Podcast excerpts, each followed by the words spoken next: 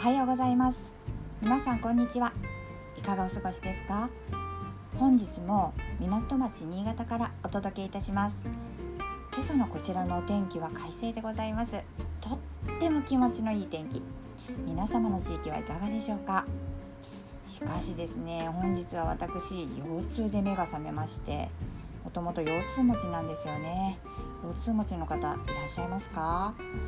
でこれはジョギングは今朝は控えた方がいいなっていうふうに判断いたしましてもう気持ちが真っ暗って感じだったんですよね。そんなわけで本日は黒についてお話ししたいと思います。黒は無彩色と呼ばれる色の仲間で無彩色には黒の他に白とグレーもあります。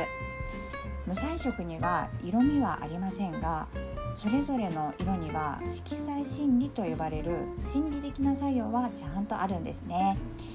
黒はマイナスイメージを思い浮かべる方が多いかなと思うのですがもちろんプラスイメージだってあります。マイナスの方は抑圧とか悲しさ闇なんかのイメージがありますし暗くて楽しさにも欠けて人を寄せつけないような効果があります。一方ではですね黒のプラスイメージは高級感ですとか都会的威厳なんでなんてことも表しています。お高い化粧品なんかのパッケージにもよく使われていますよね。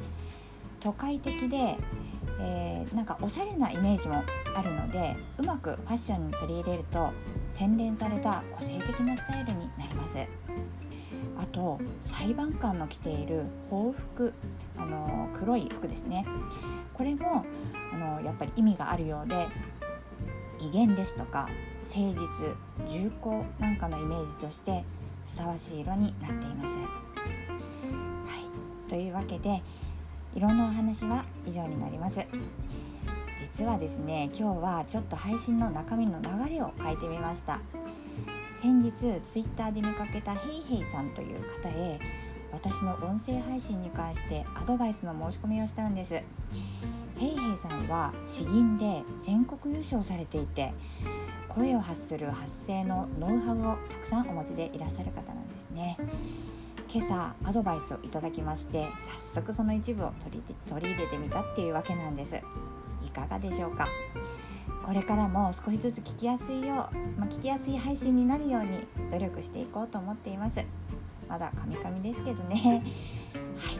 こちらの番組では気分を上げてくれる色のお話をお届けしております。たくさんの色の中から1日に1色を取り上げて毎朝3分から5分くらいお話ししています。カラーセラピーの視点からその色の効果ですとか取り入れ方などについてお伝えしているのでもしよろしければ明日もぜひ聞きにいらしてくださいね。それでは本日はここまでにいたします。最後までお聴きくださいましてありがとうございました。ご案内はメルシーでした。それではまた。